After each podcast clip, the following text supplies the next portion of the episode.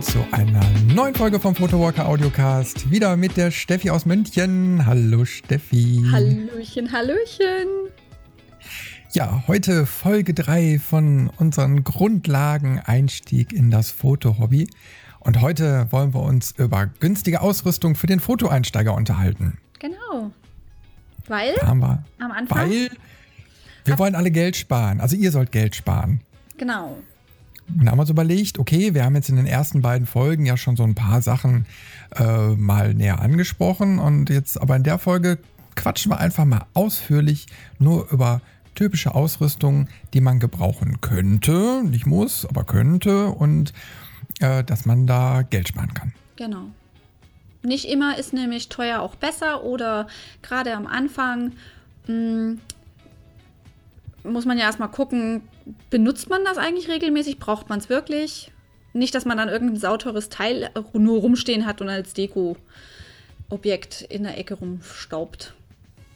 Genau, am Anfang weiß man das ja noch nicht so richtig und dann steht man eventuell beim Verkäufer und dann heißt es, ach Mensch, nehmen Sie noch das mit dazu und das noch und das noch und das können wir gebrauchen und zack ist man 200, 300 Euro los und merkt dann hinterher, Mensch, das hätte ich mir aber sparen können. Gleich äh, gutes Stichwort Fotohändler, was man sich sparen könnte.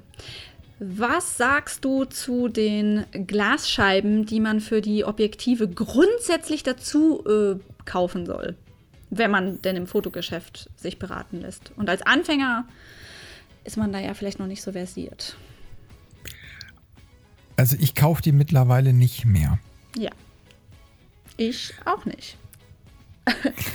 also, ich habe das, ich, ich früher ganz am Anfang. Ich habe ja nichts gewusst. Ich, ich, ich hatte ja wirklich von nichts eine Ahnung, ne? Außer ich will Fotos machen. So, und äh, wenn ich mir jetzt ein Objektiv gekauft habe, dann hat es immer gleich dazu geheißen, ja, nehmen Sie dazu, ähm, das schützt die Linse. So, das mag erstmal primär stimmen. Vor allem dann, wenn du am Strand fotografierst, ähm, im Urlaub irgendwie in der Wüste Gobi unterwegs bist. Also überall da, wo es staubig, dreckig, schmutzig zugeht. Von mir aus. Aber ansonsten, also hat das Ding für mich keinen Mehrwert. Ganz im Gegenteil. Da kaufe ich mir eine teure Linse, mehr oder weniger teuer, will ja quasi, äh, ich kaufe die, dieses Glas ja, weil es die gewisse Qualität hat und dann pappe ich mir da vorne so ein billiges Glas davor und also das, das macht keinen Sinn in meinen Augen. Überhaupt nicht. Wie siehst du das? ja, kann ich unterstreichen. Okay. Das, das ist ja in, in der Regel das Problem, dass diese, das läuft ja unter Sky-Filter oder so, ne? Ja. Ähm, das sollte mal ursprünglich den Effekt bewirken, dass, dass, wenn man jetzt so in den Bergen oder so in der Landschaft fotografiert, dass da so ein bisschen Dunst rausgefiltert wird. Das ist alles eigentlich Quatsch. Das war vielleicht mal zu Analogzeiten, dass das irgendwie einen optischen Effekt gebracht hat. Mittlerweile sind die Glasscheiben, die man also mit als günstigen Teilen da bekommt, so minderwertig, dass man sich da eher mehr Probleme ins Haus holt, wie du schon sagst. Also du hast eine teure Linse für 500 Euro, 600 Euro oder noch mehr und pappst dir dann Fensterscheibe davor. Äh, und das ist nicht gerade so prickelnd. Und äh, gerade wenn man so zum Beispiel jetzt gegen die Sonne so fotografiert, dann kann es ja passieren, dass man so Linsenreflexe äh, in die Optik reinkriegt. Und da kriegt man garantiert noch mehr rein, als man Genau. eh schon hat. Und die will man ja eigentlich vermeiden. Richtig. Also das ist schon mal Tipp Nummer eins, glaube ich, von uns beiden. Wenn ihr im ähm, Laden steht und jemand sagt, komm, nehmen Sie doch das Ding noch mit, hier, einfach Nein, danke sagen. Genau. Und man muss ja dazu sagen, die werden ja jetzt so mittlerweile als Schutzfilter so, so angepriesen, so wie bei auch Handys. Ah, dann mach hier noch so eine Zusatzplastikscheibe oder Glasscheibe drüber und wenn ja ein Handy runterfliegt, dann geht nur die Scheibe kaputt. Ja, es gibt Situationen, wo man, wenn wenn man nicht aufpasst, mit dem Objektiv auch vorne mal auf der Linse anecken könnte. Dann hat man ein Problem. Ähm, aber das ist eine so geringe Wahrscheinlichkeit eigentlich und ähm, dass man, ja, beim Transport sollte man eigentlich eh die Plastikkappe vorne drauf haben. Ja. Und wenn man fotografiert, dann sollte man eben mal vernünftig mit der Kamera umgehen. Und dann passiert eigentlich auch nichts. Also man kann durch einen vernünftigen Umgang mit der Kamera äh, eigentlich diese Problematik äh, entgegenwirken. Und insofern ist dann dieses Teil da vorne drauf total überflüssig. Also die 20, 30 Euro, die kann man sich total sparen. Ja, richtig. Ja, also richtiger Umgang ist gefragt und schon habt ihr die ersten paar Euros gespart. Genau. Und erhaltet eure gute Qualität vom Objektiv. Richtig. War jetzt nicht der Einstieg, den du wolltest, ne? nee, nee, nee, nee, total okay. Super, da hatten wir gar nicht in der Liste stehen, aber hast du recht. Habe ich, hab ich überhaupt nicht dran gedacht. Ja, nee, aber war bei mir jetzt auch spontan. Gut, weil, weil du den, den äh, wie sagt man? Habe ich gar nicht mehr dran gedacht, aber ja, ja stimmt. War bei mir damals genauso. Ja. und gerade wenn man jetzt überlegt, du kaufst ja eine Kamera, da ist dann, also als Anfänger hast du vielleicht ein Kit-Objektiv mit dabei. Äh, dieses Objektiv kostet vielleicht gerade mal 20, 30 Euro oder so, wenn man sich dann irgendwie nochmal nachkaufen müsste, wenn man wirklich mhm. totalen Scheiß gebaut hat. Und äh, glaubt mal, danach passiert euch das nie wieder. Ja. ja also deswegen einfach äh, da könnt ihr getrost Nein sagen. Äh, das ist wirklich nicht schlimm. Ja, total überflüssig. super, prima. Also wir können ja mal eine Rechnung aufmachen. So. jetzt, haben wir schon mal, jetzt haben wir schon mal 20 Euro gespart. Genau. Na, und das Zeug müsst ihr noch niemals mitschleppen. Ja, was braucht man denn sonst noch so für, für einen Anfang? ein Stativ, ne? Jein. also ich habe tatsächlich ich habe eins gekauft, war auch überhaupt nicht günstig, also für meine damaligen Verhältnisse, ist ein Manfrotto, weil, wie gesagt, ich hatte keine Ahnung. Und ähm, das Einzige, was ich verstanden habe, mehr Gewicht ist gleich mehr Stabilität, ist gleich weniger verwackelte Bilder. So, nur, dass ich zu dem Zeitpunkt äh, noch gar nicht so wusste, was will ich denn eigentlich wirklich fotografieren? Also in wohin geht denn die Reise? Geht die Reise tatsächlich in Richtung Landschaftsfotografie oder bin ich doch eher äh, der Street-Fotograf, äh, der irgendwie aus der Hüfte schießen muss, ja? Mm, also ich habe mir das Ding gekauft, dachte halt, na gut, ähm, wer günstig kauft, kauft zweimal, also mache ich es einmal anständig. Ich muss dazu sagen, ich habe das Stativ in diesem ganzen weiß Gott wie viele Jahren, boah, also draußen im Einsatz sowieso nie gehabt. Ich benutze es ausschließlich für Selbstporträts in der Bude. Ich habe es noch für keinen Job gebraucht, ich habe es noch nicht für ein Hobby-Shooting, äh, also äh, freie Arbeit. Nix, nie. Nada, ist mir zu schwer, bin ich zu faul, habe ich keinen Bock drauf. Weil, wie gesagt, das Ding hat ein Gewicht. Und ähm, das muss man sich halt überlegen, ne? Ja, man muss jetzt mal überlegen, wo, wo, also bei welcher Situation braucht man ein Stativ? Genau. Also du hast ja gerade schon gesagt, okay, pass mal auf, wenn ich jetzt ein Selfie machen möchte, klar. Ne? Also die Kamera muss irgendwo drauf stehen und äh, damit du dich da ein bisschen von entfernen kannst. Und dann ist natürlich so ein Stativ erstmal gut. Ne? Genau. So, wofür braucht man es noch? Wenn die Belichtungszeit so lange wird, dass man das nicht mehr aus der Hand fotografieren kann, ohne Verwacklung zu verursachen. Genau. Und das hast du in der Regel bei Nachtfotografie. Also, hast es auch bei, naja, ähm, hier mit Wasser, wenn du, wenn du es dementsprechend lange belichten möchtest, dass es so schön cremig wird. Also sprich ja, also Landschaftsfotografie. Also Langzeitbelichtung. Genau.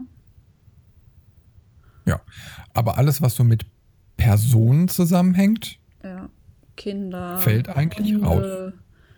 Vögel. Ja, also jetzt, jetzt, klar. Nein, das stimmt eine, nicht. Stimmt ja wenn gar du eine nicht. Kamera hinstellen äh, möchtest äh, und, und, und dass, da, dass die jetzt keiner in den Händen halten kann, klar, dann brauchst du ein Stativ. Aber ich meine, wenn du jetzt Menschen fotografieren möchtest, äh, brauchst du dir jetzt prinzipiell erstmal ein Stativ? Nö. Nö. Nein. Braucht nee. man nicht. Also spannend wird es dann halt wieder, wenn du, wenn du äh, irgendwas in der, in der Natur draußen an Tieren fotografierst, wo du unter anderem auch gut und gerne mal vier Stunden nur hockst, bis du ein Bild schießen kannst. So lange hält kein Mensch seine Kamera in der Hand. Ähm, Wildtier, also Vögel, Wasservögel, Rehe, was weiß ich, wenn du im Wald hockst. Also dann macht ein Stativ schon auch wieder Sinn. Beim Haustier, beim Hund, beim, beim Kanickel, nö, brauchst du kein Stativ. Also in der Naturfotografie würden wir ja dann sagen, okay, du brauchst eine lange Brennweite. Dementsprechend ist es auch ein großes Objektiv. Also genau. wenn man jetzt mal so von 200 Millimeter ist eigentlich noch relativ klein, aber dann 300 Millimeter und mehr kosten die Objektive aber schon richtig Geld.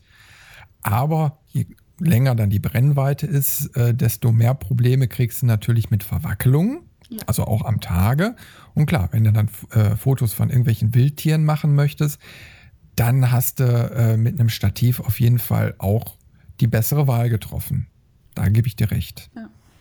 Na, deswegen sieht man zum Beispiel auch beim Fußballspiel so die ganzen Fotografen am Spielfeldrand entweder mit so einem großen Dreibeinstativ oder ja, viele auch mit einem Einbeinstativ, damit sie ein bisschen mobiler sind.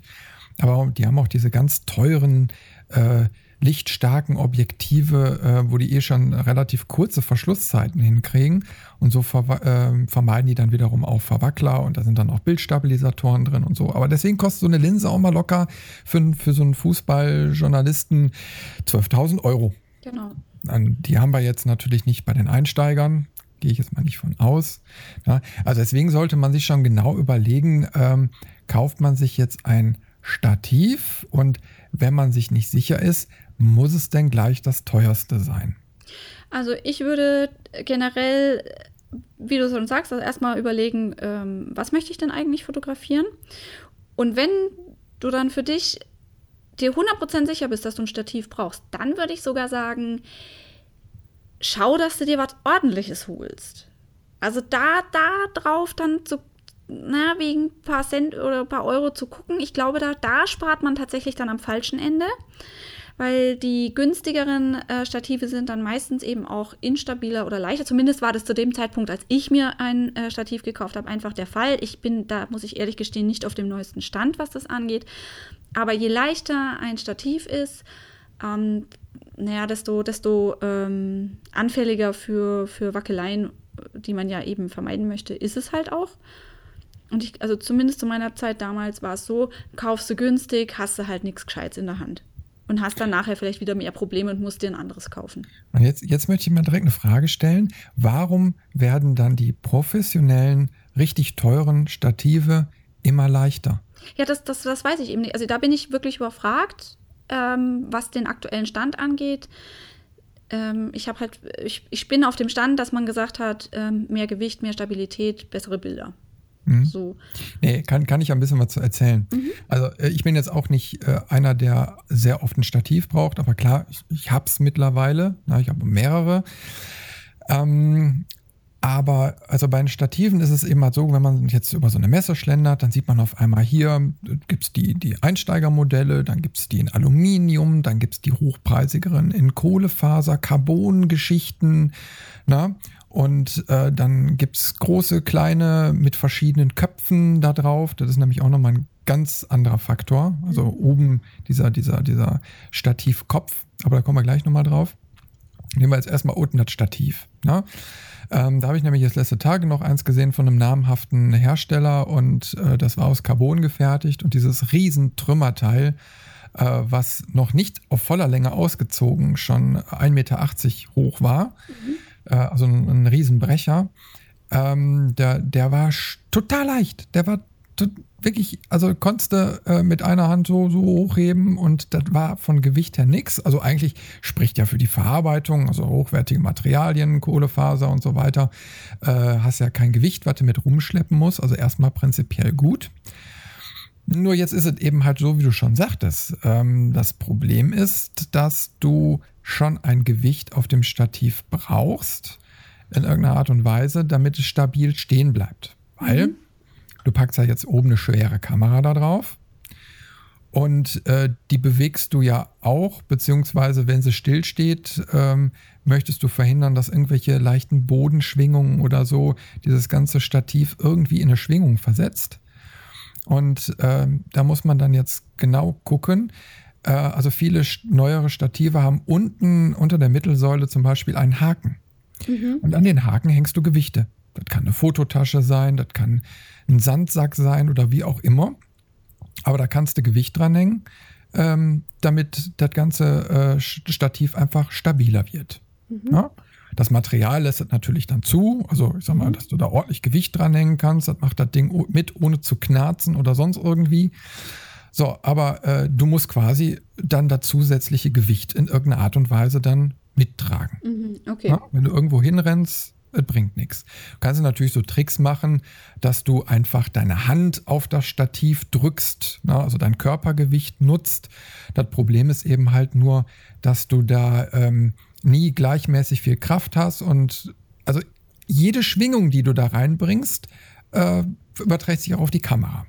Ja, und ganz besonders ist es natürlich auch, äh, wenn man jetzt filmt, also wenn man das Stativ auch zum Filmen nutzt, ähm, da sieht man jeden kleinsten Verwackler und so drin. Ähm, da muss man dann eben halt ähm, auch genau abwägen, ähm, für welchen Einsatzzweck ist es genau gedacht und, und ähm, jetzt, jetzt kommt auch wiederum der Kopf da oben drauf äh, zur, zur Sprache. Es gibt äh, Fotostativköpfe, es gibt Videostativköpfe, die kann man bei etwas besseren Stativen auch austauschen. Da gibt es so Schrauben, schraubt man die einfach ab und das andere wieder drauf. Und dann gibt es äh, so, so flüssigkeitsgedämpfte äh, Köpfe, die zum Beispiel beim Videofilm so ganz butterweiche Schwenks ermöglichen. Hm, okay. Ja, da muss man aber wiederum aufpassen, wenn du dann nicht genügend Gewicht auf dem Stativ hast, dann drehst du einfach das ganze Stativ mit. Also ja, du hast ja ein Gegengewicht, mit, mit dem du da schwenkst auf dem, auf dem Stativkopf. Und äh, ja, wenn, wenn du unten nicht genügend Gewicht hast, dann äh, dreht sich das Stativ einfach stumpf mit. Ne? Ja, und wenn du dann mit der Hand dann wiederum gegensteuerst und da Gewicht drauf gibst, dann kriegst du wieder Verwacklung ins Bild rein. Ja, und ähnlich ist es dann eben mal beim Fotografieren. Ähm, wenn man da eben mal so eine lange Brennweite dran hat, kann es passieren, nicht alle Objektive haben vorne, also diese mit den langen Brennweiten, äh, eine Objektivschelle, die man quasi auf dem Stativ befestigen kann. Mhm. Und wenn man das nämlich nicht hat, dann wird diese ganze Kamera kopflastig. Das heißt, der Schwerpunkt ist ganz, ganz vorne im Objektiv und dann wirst du merken, es reicht ein Windstoß aus und diese ganze Kamera fängt an zu schwingen. Dann nützt mhm. das beste Stativ nichts, weil einfach schon der Schwerpunkt oben von der Kamera nicht äh, richtig äh, ausgewählt ist. Ne? Ja, okay. Also dieses ganze Zusammenspiel zwischen Objektiv, Kamera, die, das Gewicht davon, dann natürlich der passende Stativkopf, der auch stabil verarbeitet sein muss, also nicht irgendwelche Schrauben haben darf, die sich dann leicht lösen und so und dann alles. Ne? So, und dann natürlich das richtige Stativ mit einem Gewicht oder so dran. Und selbst dann muss man aufpassen, dass man auch den richtigen Untergrund wählt. Mhm. Ja? Auf einer Asphaltstraße oder so, gar kein Problem, steht wie eine Eins. Aber lass mal ein Auto vorbeifahren. Richtig. Oder steh mal auf einer Brücke. Na, überall sind Schwingungen. Und das werdet ihr merken, wenn, wenn gerade eben mal bei langen Brennweiten und so, wenn viel Gewicht und so da drauf ist, es kommt immer eine natürliche Schwingung dann da rein. Jeder Windstoß und so. Und da ist eben halt der Vorteil, wenn du ganz teure Stative nimmst, die sind verwindungssteifer. Das heißt, die können, die versetzen sich nicht so schnell in Schwingung, mhm. aber man muss damit umgehen können. So, und für den Fotoeinsteiger, jetzt einfach nur, um da ein bisschen abzukürzen, ist es nun mal so, der experimentiert rum, der braucht ab und zu mal, der möchte vielleicht einfach mal von einem Stadtpanorama oben vom Berg aus eine Langzeitbelichtung von der Stadt machen. Dafür brauchst du kein 300-Euro-Stativ. Nein, für den Anfang natürlich nicht. Absolut nicht. Na, da kann man Geld sparen und ich muss auch Ah, Entschuldigung, ich muss, mal, äh, muss auch äh, dazu sagen, dass es für verschiedene Einsatzzwecke verschiedene Stative gibt. Ja, genau. Also das genauso wie ich immer sage, die Kamera ist ein Werkzeug für mich. Genauso ist ein Stativ ein Werkzeug für mich, wo ich sage, für den jeweiligen Einsatzzweck nutze ich das und das Stativ. Mal ein kleineres, mal ein größeres, na? vielleicht dann eben halt auch mal für Video oder so. Na? Und ähm, ich persönlich muss sagen, so als Einstieg, um jetzt mal ein bisschen konkreter zu werden, ich habe mir jetzt vor nicht allzu langer Zeit ähm, ein, ein ähm, äh, Stativ von Newer geholt. Ist also wieder Chinamann, ein Alu-Stativ, super komfortabel zu bedienen, super leicht, gute Verarbeitung fürs Geld. Ich habe da jetzt 70, 80 Euro investiert und ist immer so ein, ein äh, ja, immer dabei Stativ eigentlich. Mhm. Und äh, ich habe es jetzt für Videogeschichten eben halt so genutzt, ein bisschen reportagemäßig. Ne? Und das reicht auch für so eine Standardkamera für eine Langzeitbelichtung mal vollkommen aus.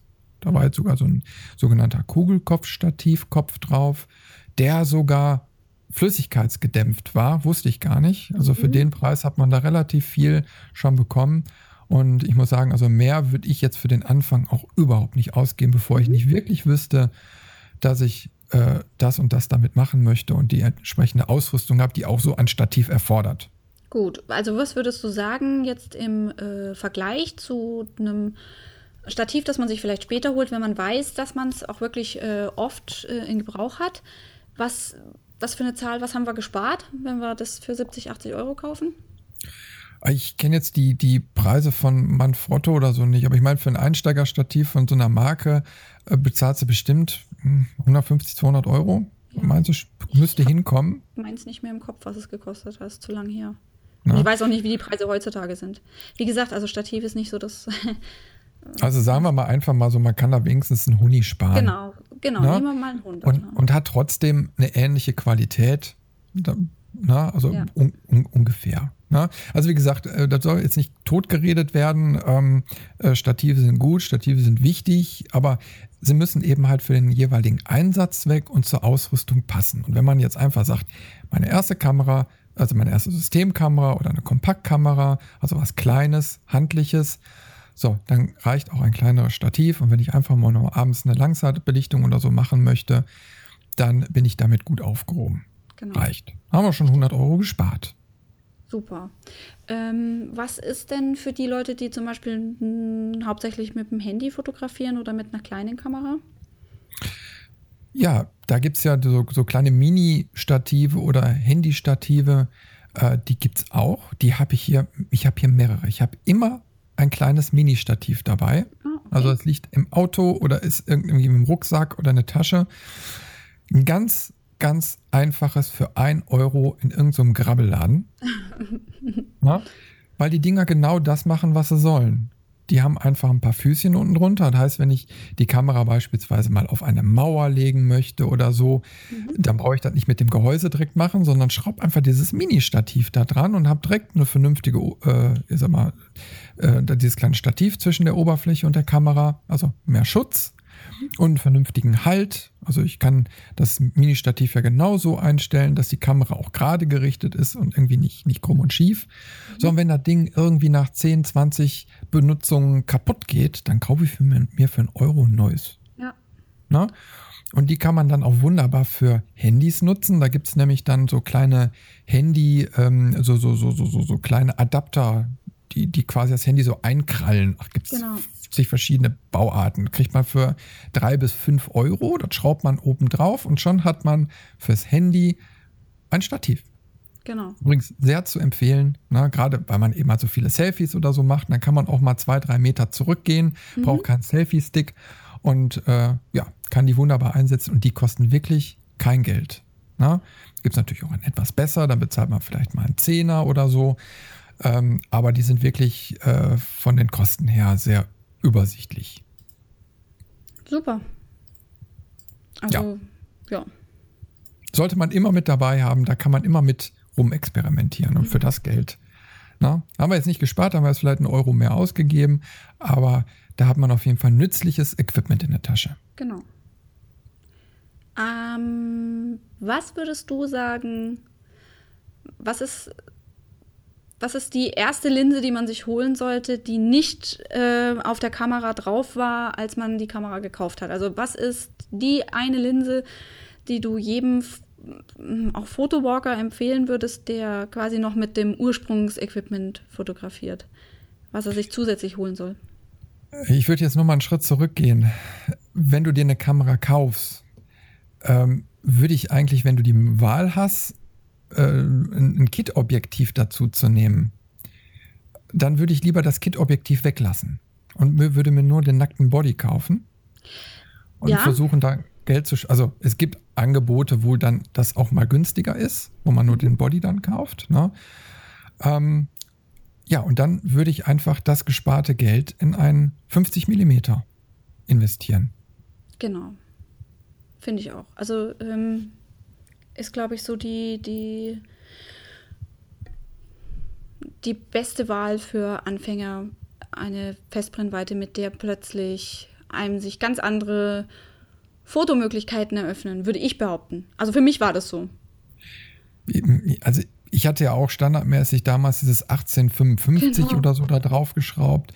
Und es war so scheiße. Es, es war wirklich scheiße. Also ich habe mich immer darüber geärgert, dass dann Bilder unscharf waren, mit dem Autofokus nicht richtig funktioniert hat und ach, einfach die optische Darstellungsqualität, das war alles irgendwie Mist.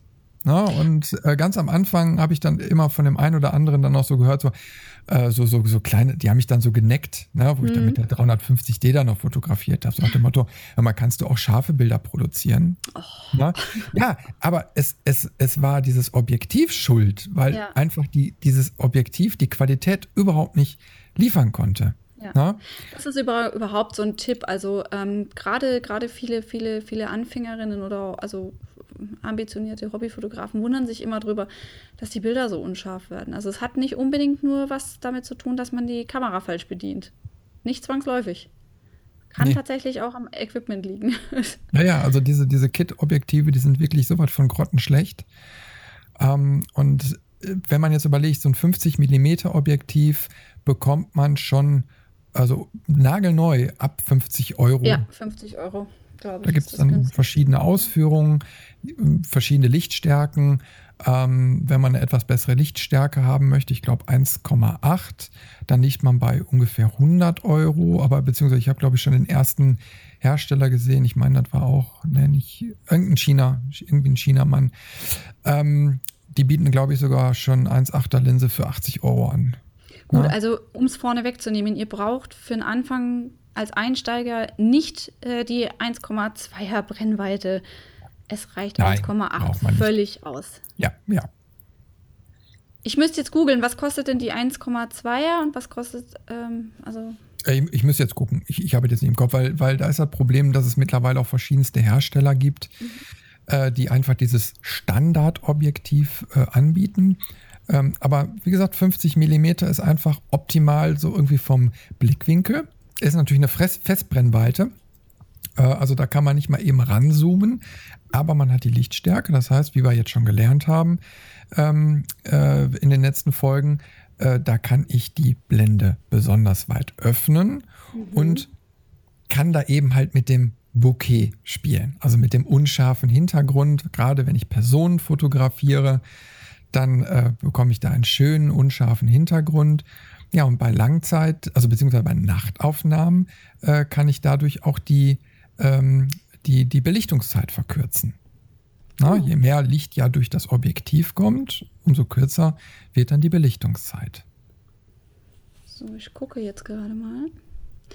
So, ich mache jetzt mal von Canon nur.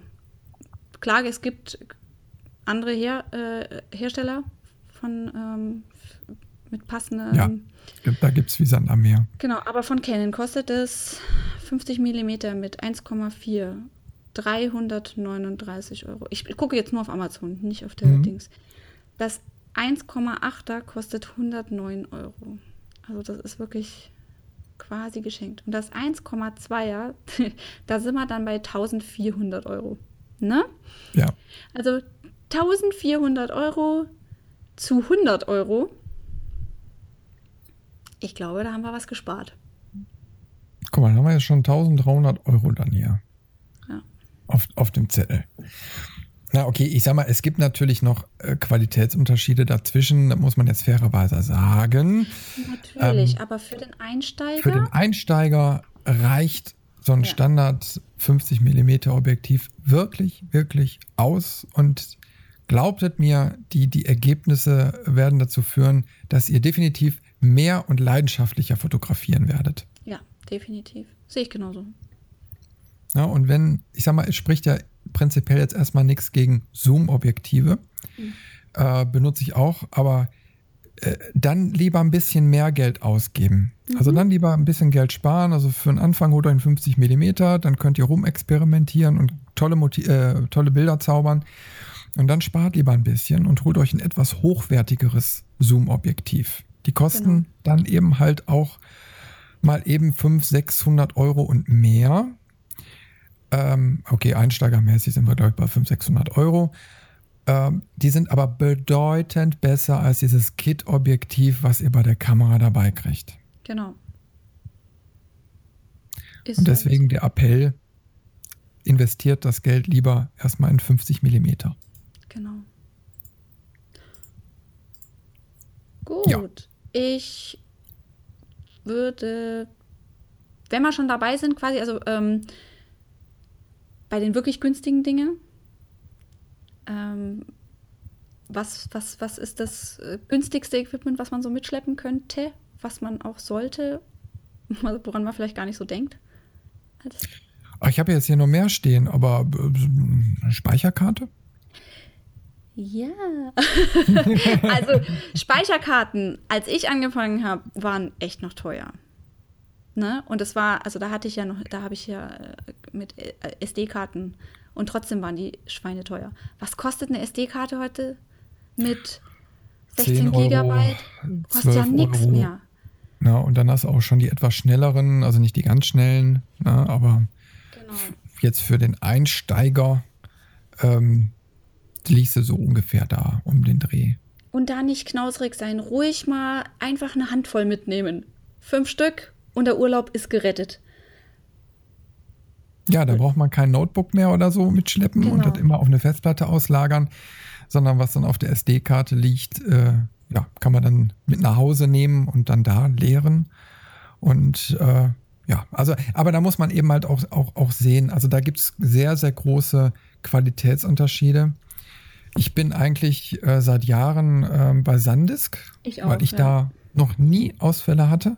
Also mhm. ich bei anderen, äh, bei, boah, wie ist eine Kingsguard oder so, ist mhm. glaube ich auch so eine Marke, die man überall findet. Ich weiß nicht, da habe ich schon mehrfach Ausfälle gehabt. Selbst bei den ähm, etwas größeren CF-Karten, die eigentlich praktisch unkaputtbar sind. Mhm. Äh, selbst die sind mir äh, weggeknallt und die Bilder waren auf einmal weg. Und mhm. ähm, da muss man natürlich auch schauen, die neuen Kameras, gerade wenn die so Videofunktionen haben, brauchen besonders schnelle Speicherkarten. Da muss man auf diese Standards achten, die auf den Karten vermerkt sind. Dieses UDMA und dann gibt es da noch Zahlen und so drauf. Da muss man genau drauf achten. Und dann kann auf einmal so eine Speicherkarte, die im Einstieg jetzt vielleicht 10, 12 Euro kostet, kostet die auf einmal 30, 40 Euro. Ja? ja. Das muss man sich einfach im Hinterkopf behalten und dann da auf den falschen Anbieter zu setzen, ähm, ist wirklich fatal. Und es gibt ein paar gute, also Sandes ist einer von, von denen, wo man wirklich eigentlich Vertrauen schenken kann.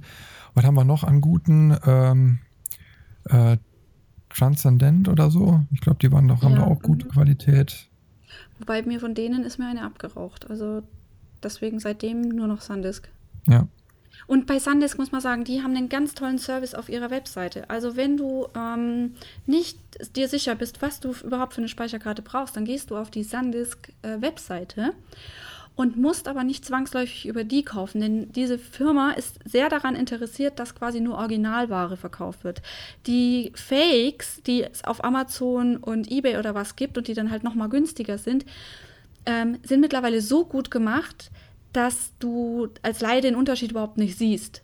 Ja, also nur weil Sandisk draufsteht, heißt es nicht zwangsläufig, dass es von der Marke ist. Und Sandisk bietet ihr dir auf der Webseite die Möglichkeit, dir eine Speicherkarte auszusuchen und dann Händler zu finden. Unter anderem auch Amazon. Also wenn du gerne über Amazon kaufst, weil du da Premium-Kunde was oder was weiß ich was bist, dann geben sie dir den Link genau zu dieser Speicherkarte, wo du es dann kaufen kannst und kannst sicher sein, dass es eine Originalkarte ist.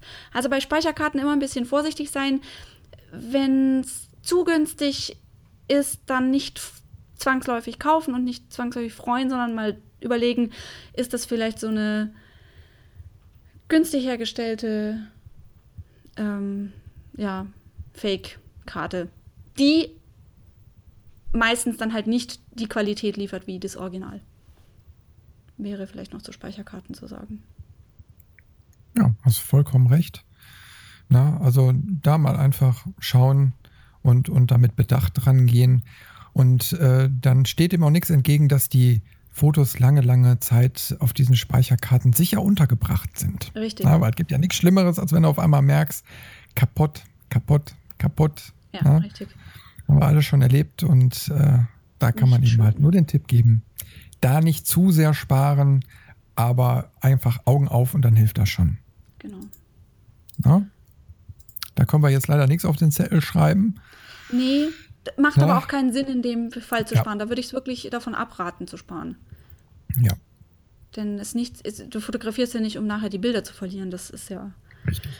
eine schmerzhafte, sehr, sehr schmerzhafte Erfahrung. Und äh, der Psychotherapeut nachher kostet mehr, um den Verlust zu verarbeiten.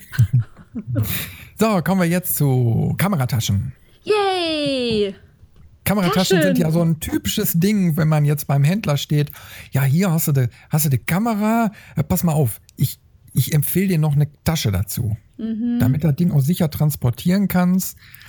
So, und jeder, der vielleicht schon mal auf so einer Fotomesse oder in so einem etwas größeren Fotoladen äh, war, weiß, boah, es gibt ja Taschen ohne Ende. Ne? Da müsste doch eigentlich bei dir das Herz höher schlagen oder so als Frau. Kotz. Damit habe ich jetzt aber nicht gerechnet. Ja, kannst du mal sehen. Ich bin aber auch kein so ein, so ein Schuh-Fimmel-Fetischist. Nein, also es ist einfach das Problem, ähm, ich, ich weiß nicht, ob es an meinem komischen Rücken liegt oder an meiner beschissenen Halswirbelsäule oder was auch immer. Für mich als Frau den Spagat zwischen, uh, sieht das hübsch aus und oh, es ist genügend gepolstert und oh, es trägt sich auch noch fantastisch gut, habe ich leider noch nicht ähm, gefunden. Ähm, es gibt ja Taschen für Frauen von, oh, wie heißt dann der Shop? Ja, super. Also da gibt es äh, Kamerataschen, die sehen aus wie Handtaschen. Ist total schick, ist total sexy und was weiß ich was. Na, wenn du so ein Mädchen bist, dann ist das auch super. Aber wenn ich mit so einem Teil rumrennen würde, würde sich jeder fragen, was ist denn jetzt mit der kaputt? ähm, weiß nicht. Aber ähm, nee, mich macht das wahnsinnig. Mich macht, ich, ich brauche eigentlich einen Rucksack, keine Tasche, ein, weil mir jetzt auch von Arzt wegen quasi verboten wurde, so einseitigen äh, Zeugs rumzuschleppen. Und ich habe immer noch keine. Weder eine Tasche noch, äh, noch einen Rucksack. Es macht mich wahnsinnig. Weil, wie du schon gesagt hast, es gibt so viel und du kriegst preislich auch von bis. Und ich glaube, Taschen kaufen ist auch so eine, so eine emotionale Sache. Also sprich, eine, hat so eine psychologische Komponente. Ich bin so jemand, ich achte auf total weich gepolstertes Innenleben. Also da kann mir der Verkäufer noch so sehr schwören, dass, dass das, das nicht so stark gefutterte Ding genauso Schutz bietet. Irgendwie in meinem Kopf ist da drin, nee, das ist nicht, nicht äh, gefüttert, da ist nichts. Äh, wie soll denn das sein, wenn mir das mal runterfällt oder so? Und das, ja, spiegelt sich dann natürlich auch wieder im Preis wieder, was du da für ein Material kaufst. Ist es wasserabweisend? Sind die Reißverschlüsse wasserdicht vernäht? Haben die einen, eine Überlappung? Ähm, oder ist es vielleicht einfach nur wurscht und das Ding soll einfach nur schick ausschauen? Also, weiß nicht. Taschen kaufen macht mich wahnsinnig. Ja, ist eben halt total in, individuell die Geschichte. Ist eben halt so, wie man sich Kleidung kauft, äh, so ist es eben halt auch mit einer Kameratasche. Und ich bin da immer in den letzten Jahren sehr pragmatisch dran gegangen. Also ich, ich habe ja sowieso keinen Bock immer so, so einen Kram da zu kaufen. Da habe ich irgendwie keinen Spaß dran. Aber du merkst, du musst dich ein bisschen organisieren. Du musst, äh, was weiß ich, wenn du auf eine Messe gehst, musst, das, äh, musst du irgendwie deinen dein, dein Kram da unterkriegen. Äh, wenn du auf ein Shooting gehst, dann hast du wieder andere Anforderungen an die Tasche. Äh, und so springt das immer hin und her. Und so haben sich auch ein paar kleinere Taschen angesammelt, ähm, die ich dann für die unterschiedlichen Zwecke dann auch nutze. Ähm, allerdings sind die auch alle jetzt nicht optimal. Also wie, wie du schon sagst, ich habe genauso mit dem Rücken muss ich aufpassen. Und ähm, da trage ich dann lieber Rucksäcke. Äh, Foto, richtige Fotorucksäcke können schweineteuer sein. Also Ja. ich gebe nicht 200, 300 Euro für einen Rucksack aus. No way, wird nie passieren. Ne? Dann kaufe ich mir lieber einen Standardrucksack und pack da die Sachen dann rein, weil wenn ich unterwegs bin, schleppe ich sowieso nicht mehr so viel Equipment mit. Mhm. Ja, also wenn, wenn, wir jetzt zum Beispiel erstmal als Beispiel einen Fotowalk nehmen, äh, da habe ich mich mittlerweile drastisch reduziert, weil mhm. äh, ich war es einfach auch satt, immer so viel Equipment rumzuschleppen und ich habe jetzt so eine, so eine Seitentasche von, von Cozy Speed mir mal geholt, äh, wo da meine kleine Fuji dann reinpasst und äh, dann irgendwie noch, keine Ahnung, ein bisschen Kleinkram. Ja, und wenn ich dann immer noch was mitschleppen muss, nehme ich einen stinknormalen Rucksack. Fertig. Ja? Mhm. So, dann bin ich für den Fotowalk bestens gerüstet und dann auch wetterfest äh, verpackt. Ne? Ähm, und äh, der ganze Spaß, ich sag mal, diese Seitentasche hat mich irgendwie 60 Euro gekostet und habe dann noch ein gutes Projekt unterstützt. Also alles happy, alles gut. Mhm. Und dann habe ich mir mal vor längerer Zeit, ähm, ähm, also, also im Endeffekt die erste Kameratasche, die ich mir mal geholt hatte, das war so eine billige von Hammer. Mhm. Die ist dann auch relativ schnell kaputt gegangen. Da hat dann so die erste Kamera und ein Zusatzobjektiv irgendwie reingepasst, aber die Verarbeitungsqualität fürs Geld war beschissen. Mhm.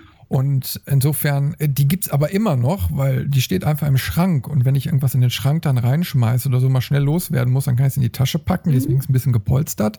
Aber für, für einen normalen Einsatz ist die nicht mehr gebrauchbar. Ja? So, dann habe ich mir mal irgendwann eine größere noch geholt, so für On-Location. Und da habe ich da ein bisschen tiefer in die Tasche gegriffen. Stark gepolstert von Love Pro oder so, ne? In einer super hässlichen Farbe, in so einem scheiß Grün, mag ich überhaupt nicht. Aber der, pra der Pragmatismus äh, stand da jetzt so im Vordergrund und ähm, die schleppe ich relativ häufig mit mir rum, bin aber total unglücklich mit dem Ding, weil die einfach klobig ist und da muss viel Equipment rein und die Tasche bewirkt eigentlich nur, ich schmeiß die irgendwo immer hin. Entweder mhm. im Kofferraum oder an On Location irgendwo auf dem Boden. Mhm. Und das natürlich nicht meine Sachen im Dreck sind. Die sind mhm. schön in der Tasche drin. Falls mal irgendwie äh, ein bisschen anfängt zu fisseln oder so, dann kann ich da oben die, die, den, den Deckel drüber machen. Und wenn ich jetzt gerade sinnflutartige Regenströme kommen, dann passiert erstmal nichts. Ne? Aber schlussendlich ist es auch da wieder, wie ich immer so sage, das ist ein Werkzeug. Ne? Ja. So, da muss ein bisschen gepolstert sein. Äh, das muss nicht das absolute High-End-Ding sein für mich in dem Fall. Außer ich bin jetzt Outdoor-Freak und nur unterwegs. Ne?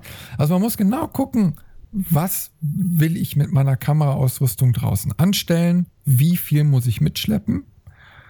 Ähm, ja, und wähle dann danach äh, meine Tasche oder meinen Rucksack. Also ich würde für längere Geschichten immer einen Rucksack nehmen, weil die Gewichtsverteilung mhm. ganz an, anders ist. Äh, nehmen und ich würde auch nie im Urbanen, also irgendwie in einer Stadt rumrennen mit einer offenen äh, Kameratasche, die irgendwie an der Seite baumelt, weil mhm. die Langfinger sind so schnell, äh, das kriegt man nicht mit und diese wenn man jetzt einen professionellen Fotorucksack nimmt, den kann man nur von hinten, vom Rückenteil aus mhm. öffnen. Und von hinten ist er vielleicht noch mit so einem Stahlnetz irgendwie gesichert. Mhm. Äh, das sind schon clevere Lösungen. Da muss man eben halt nur wissen, braucht man es, ähm, passt es eben halt zur eigenen Benutzung. Und mhm, dann kann man genau. Hunderte von Euro sparen. Ja, also ich habe mir, ich habe äh, von Anfang an eine Kameratasche, die ist von Kuhlmann. Äh, ich weiß gar nicht, ob es das Modell überhaupt noch gibt. Keine Ahnung, wie das wirklich heißt. Ist mittelgroß. Ich, die paar Sachen, die ich mitschleppe, passen rein. Ähm, und dann hatte ich mir mal ähm, so einen Trolley gekauft, wo quasi so eine, so eine, so eine, so eine, so eine, so eine Tasche drauf ist, die man dann auch zum Rucksack umschneiden kann. Das Ding hat mich ein Heidengeld gekostet. Und ich habe es in meinem Leben, glaube ich, zweimal benutzt oder dreimal. Mm, ich würde mir, wenn ich jetzt halt mehr wirklich äh, mein Equipment über Stock und Stein irgendwie äh, schleifen müsste, eher so einen, so einen richtigen Koffer besorgen, der Rollen unten dran hat. Mhm. Ähm, weil dann halt einfach auch von außen gegen Wettereinflüsse besser geschützt ist, als jetzt so ein, so ein ähm, symbiotisches Ding da. So also ich habe das hab auch, ich habe ich habe mal bei meiner Studio-Blitzausrüstung so einen Koffer mit dabei gekriegt, mhm. auf Rollen und da passt so die komplette Ausrüstung rein. Den habe ich aber mittlerweile zweckentfremdet. Ne? Mhm. Und wenn dann irgendwie on Location geht, ähm, zum Beispiel bei diesem Waldshooting, äh, was ich da letzte Tage gemacht habe. Also das Video könnt ihr euch da auf photowalker.de mal angucken. Bei dem Waldshooting über die Schulter geschaut. Ähm, da habe ich genau diesen, diesen Koffer mit dabei gehabt. Und ich habe, also ich hatte viel Equipment dabei, weil ich nicht wusste, machen wir Available Light oder doch mit Blitzen. Und dann habe ich Stative eingepackt und Systemblitz und Lichtformer und den ganzen Schismokus. Und äh, wir sind eine Viertelstunde durch diesen Wald gelaufen, bis wir an der ersten Location waren. Mhm. Und es war sau schwer und ich habe das Ding nur hinter mir hergezogen. Ich will mir gar nicht vorstellen, was passiert wäre, wenn ich das hätte tragen müssen. Ja, genau. Na, und so ging's und es ist eine günstige, also wie gesagt, die, die, die Tasche war mit dabei. Ähm, aber selbst da bräuchte ich jetzt nicht so ein, so ein ultra high, ähm, High-Tech-Teil, was da so ein paar hundert Euro kostet.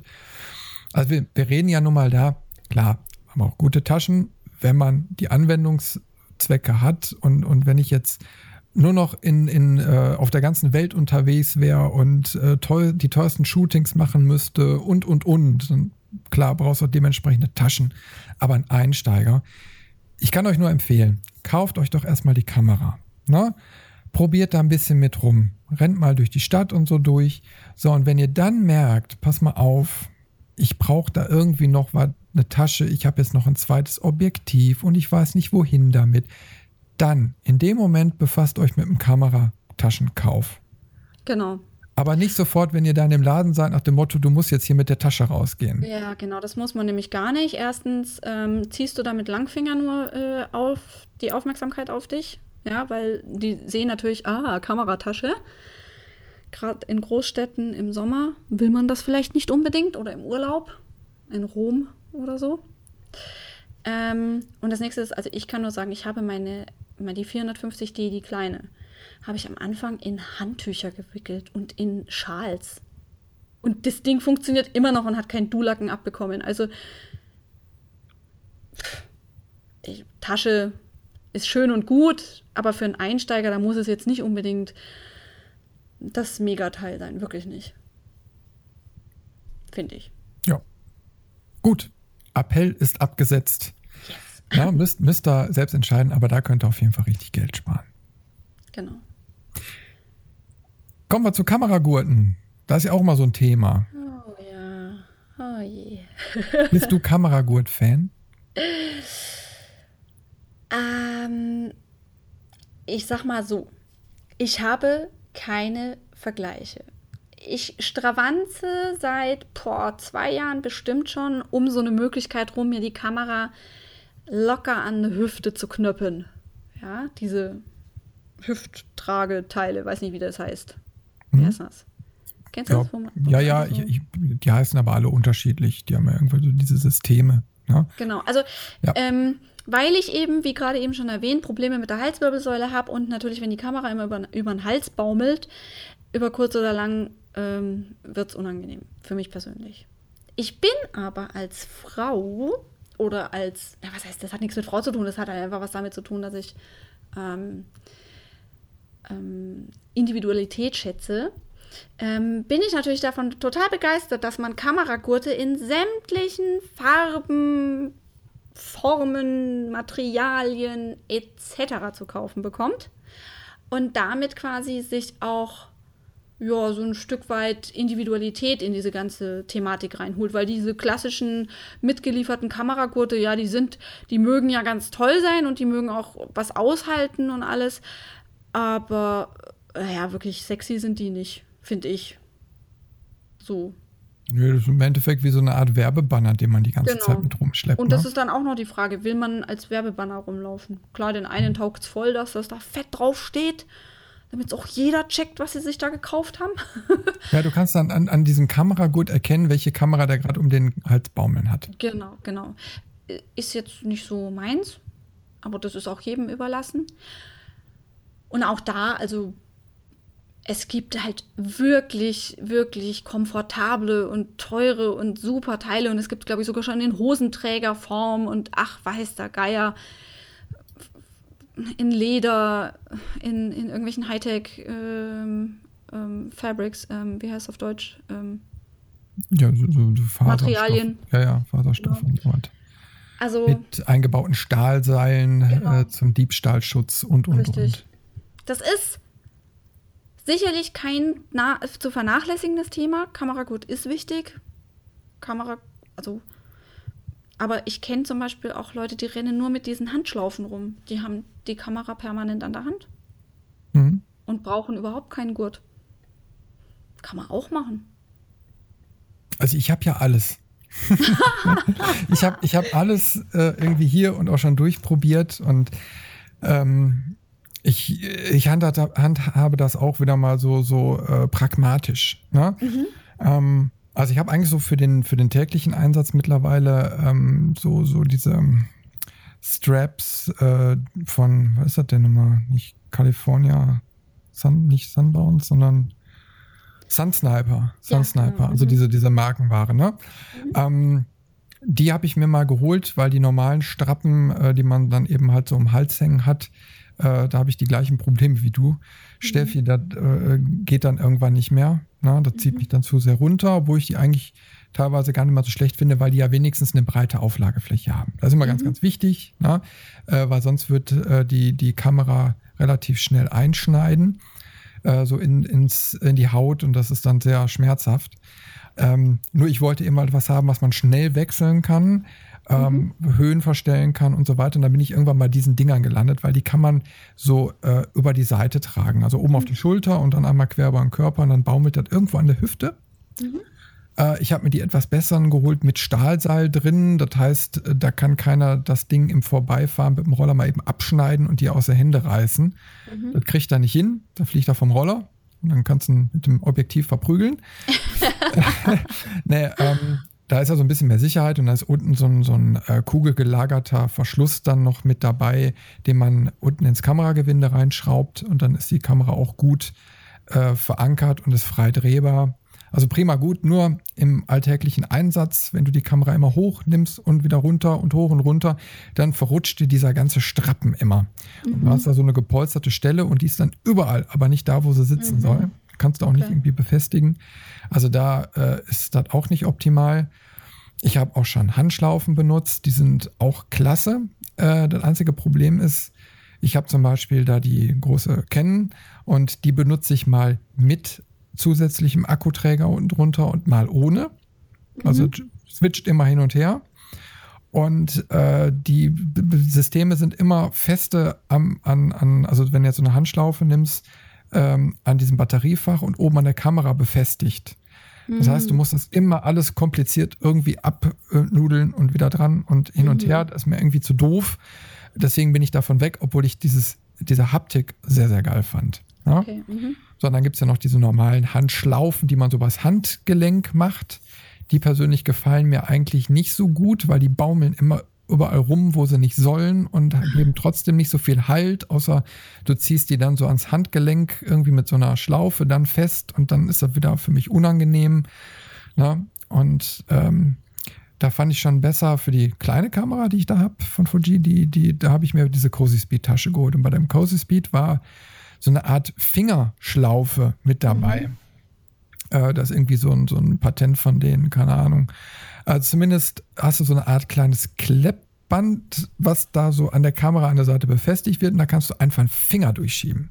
Ach, Genial! Super geniales Ding. Ne, das ist Ach. immer dran, es stört nicht, es baumelt nicht großartig rum, aber du hast immer so eine zusätzliche Absicherung, wo du sagst, äh, einmal nicht aufgepasst, die Kamera ja. fällt dir runter. Nee, da hast du immer ja. noch einen Finger dazwischen.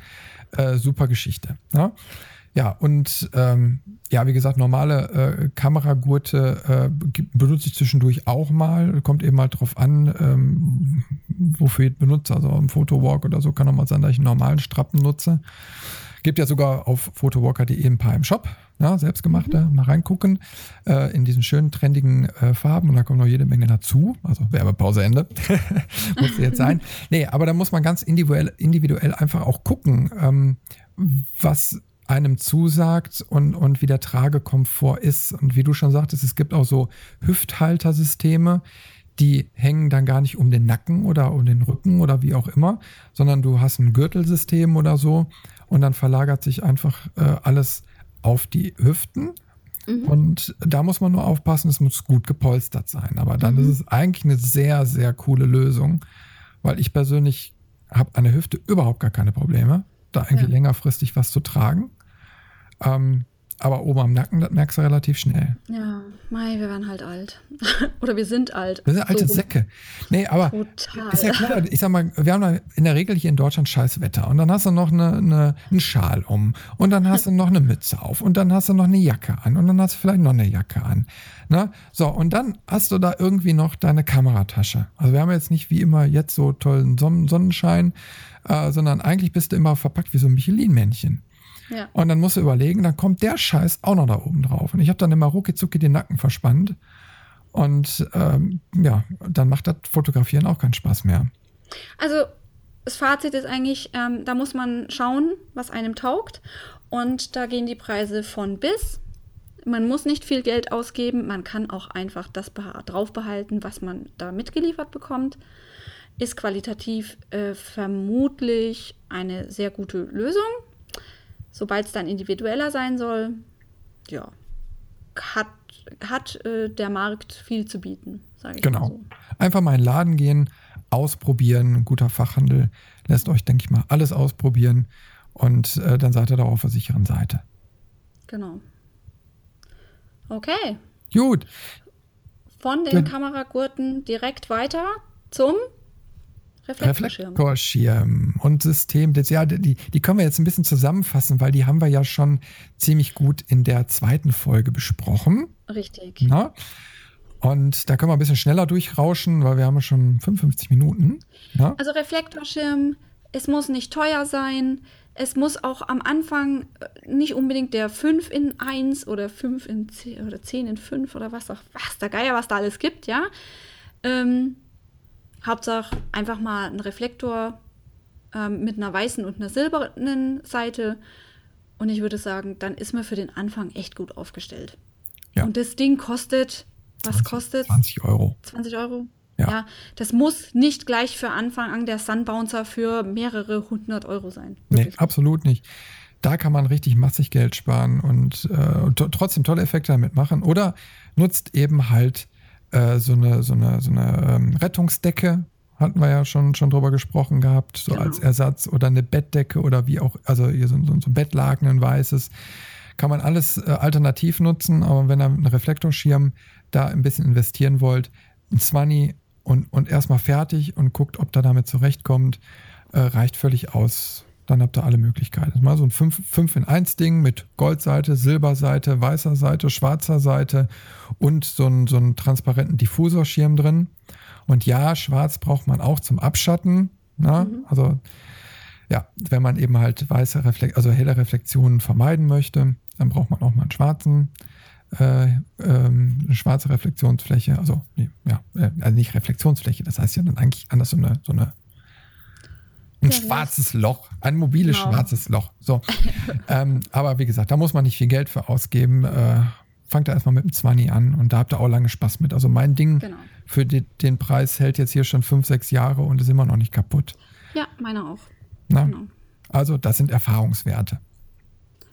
Systemblitz. Ja, Systemblitz. Äh, würde ich sogar für den, also beim Fotoeinsteiger würde ich da äh, wirklich schauen, das günstigste vom günstigsten, einfach erstmal um zu gucken, macht es überhaupt Spaß. Denn mit Blitz zu arbeiten ist was ganz anderes als ähm, nur das vorhandene Licht äh, oder das natürliche Licht zu nutzen. Finde ich persönlich, jetzt muss ich wirklich sagen, wenn jetzt jemand zu mir käme und sagen würde, du Steffi, ich habe jetzt von eine Ahnung, ich möchte jetzt mit dem Fotografieren anfangen, soll ich mir einen Blitz kaufen, würde ich, würde ich eiskalt sagen, wart ab. Ja, definitiv. Da hast du recht. Würde ich genauso sagen. Weil da, dafür kostet einfach zu viel Geld. Also wir haben ja schon gesagt, es gibt auch äh, günstigere Möglichkeiten von, von alternativen Herstellern. Da kann man teilweise ja gut 250 Euro äh, für, fürs gleiche Gerät sparen. Ähm, alles prima gut, aber erstmal guckt, ob euch die Fotografie Spaß macht und ob ihr für den Bereich eurer Fotografie überhaupt einen Blitz benötigt. Genau. Weil wenn ihr eh nur bei Sonnenschein und so äh, und mit dem Reflektor oder so arbeitet, dann könnt ihr in den, fast in den meisten Fällen auf den Blitz verzichten. Richtig, Die Kohle könnt ihr euch erstmal sparen. genau. Dann haben wir, was haben wir gespart ungefähr? Was sagen wir? Ach, da können wir gut äh, 200 Euro mal sagen, ne? Gut, ja. So für, mhm. für, für einen Anfang, ne? Oder, oder ja, ja, kommt drauf an, ob man jetzt mit einem billigen einsteigt oder mit einem teuren. Aber selbst wenn wir jetzt einfach mal sagen, so von, von diesen China-Mann-Dinger, die kauft man sich jetzt nicht, die auch gut sind, aber dann mhm. sparst du schon mal 120 Euro. Gut. Na? Ja. Okay, das haben wir euch jetzt mit auf den Weg gegeben. Ähm, dann haben wir jetzt hier noch so, so drei kleinere Sachen, die aber. Auch Krimskrams. Krimskrams. Ja, den, den, ja, okay, die eine Sache lässt man sich vielleicht noch äh, beim äh, Fotohändler andrehen oder auch nicht. Die anderen Sachen sind jetzt ein bisschen do-it-yourself. Ne? Aber ähm, fangen wir einfach mal an. Was, was hast du denn von so einer Wasserwaage für den Blitzschuh? Gar nichts. Gar nichts? Ja.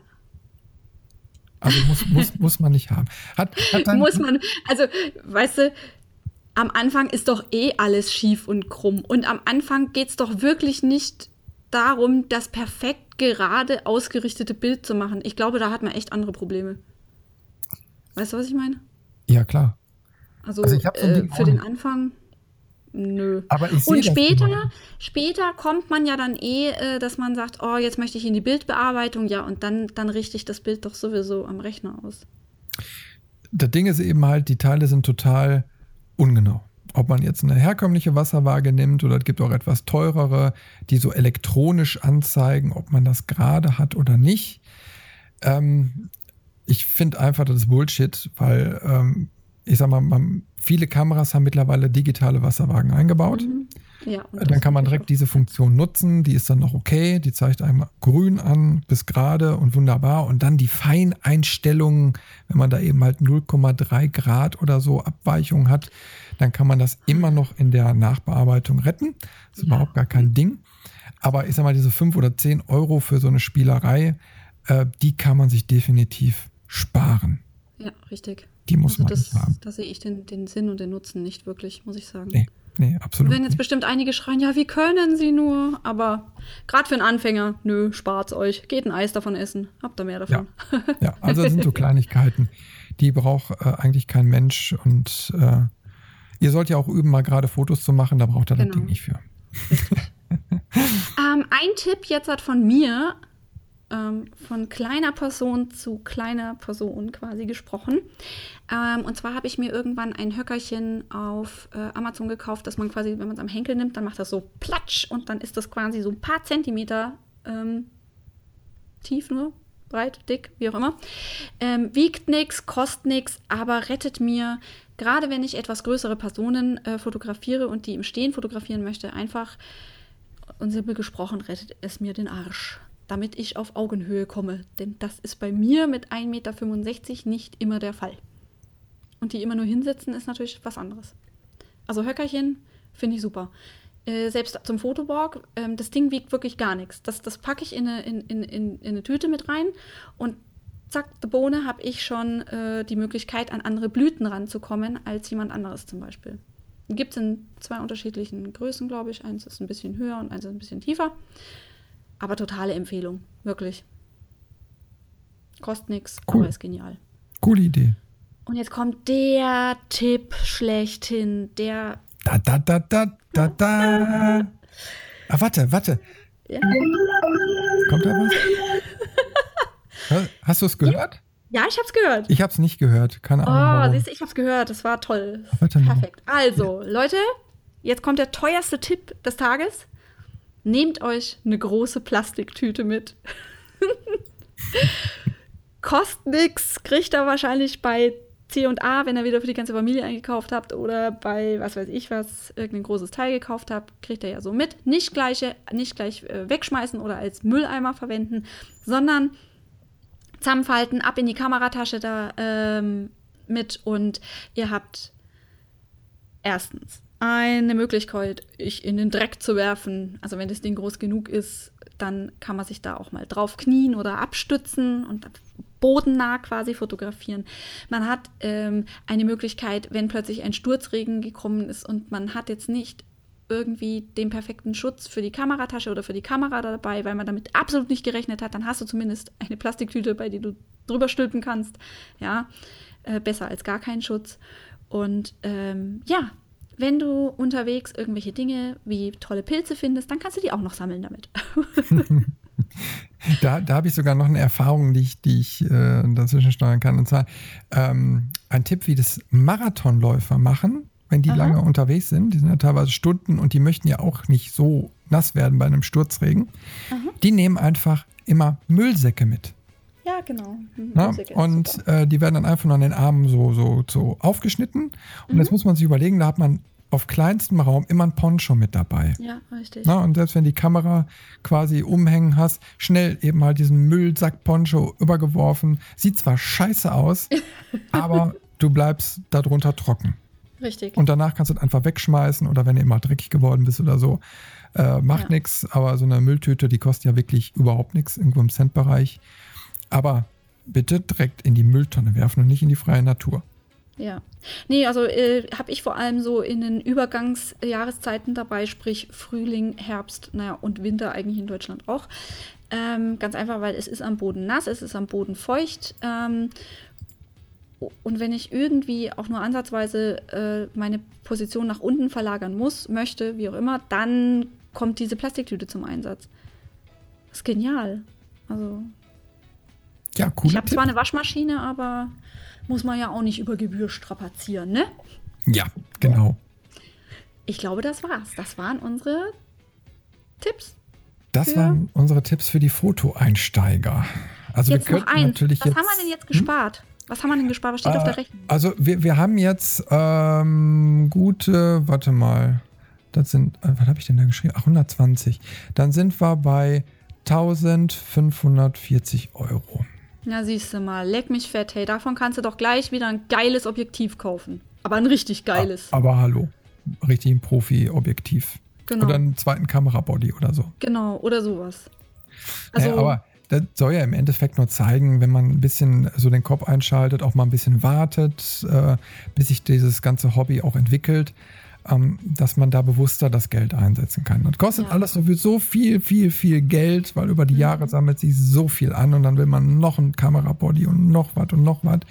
Aber so ein bisschen mitgedacht und so und da kann man ordentlich Kohle sparen. Richtig. Super. Prima. Dann gehen wir jetzt von dem gesparten Geld ein Eis essen, oder? Ja, bei dem schönen Wetter da draußen auf jeden Fall.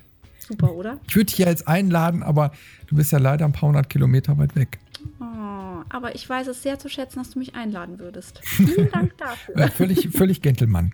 Total Gentleman.